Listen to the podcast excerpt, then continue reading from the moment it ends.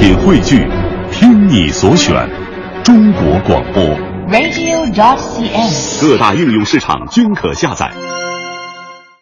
女士们、先生们，Ladies and Gentlemen，现在是大明脱口秀时间，掌声欢迎我们亲爱的 Star Me。好，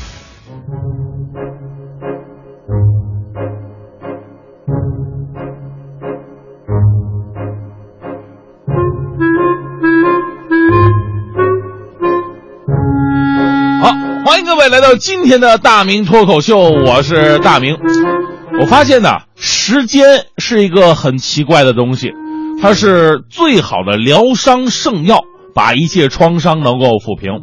但是呢，时间呢，它也是腐蚀性极强的物质，任何事情经过时间都会老化腐烂。比方说我们的爱情，每天早上出门的时候啊，经过这个小区啊、广场啊，你知道最让我感动的是什么吗？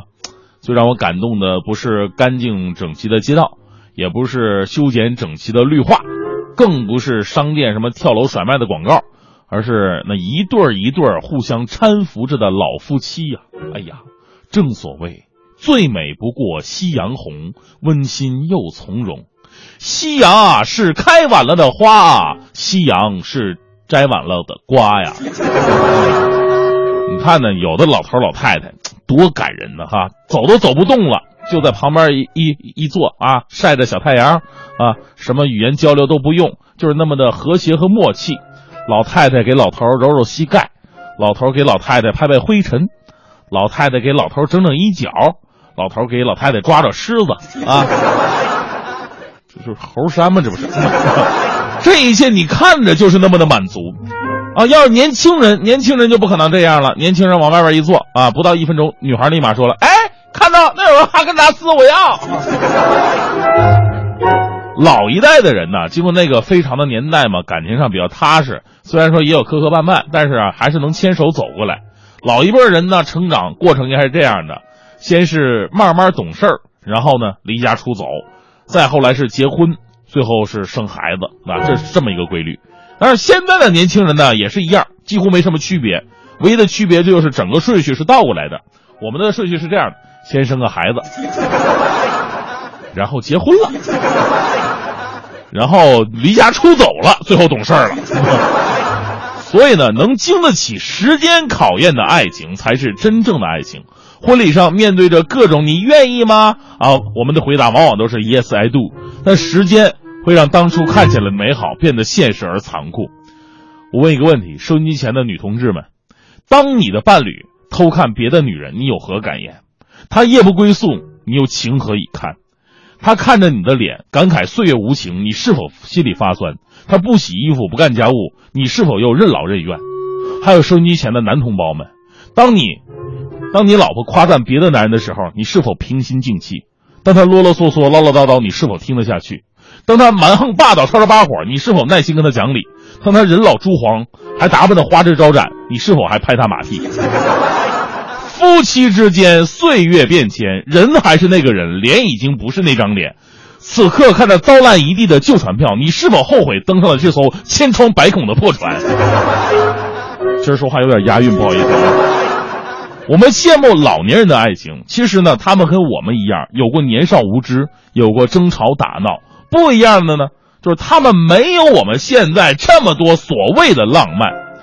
人们说爱情的保鲜呢需要浪漫，我说不是，因为现在的人都太浪漫了，导致很多的时候你说的话毫无可信之度。你老婆明明长得像喜羊羊，你硬说她长得像武媚娘，还说自己就喜欢这样的。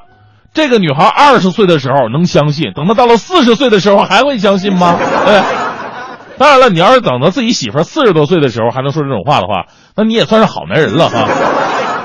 其实女人呢，看似是浪漫的、花前月下的、山盟海誓的，但我们都知道，女人其实是真正需要的是什么？她们真正需要的是实实在在的关爱呀！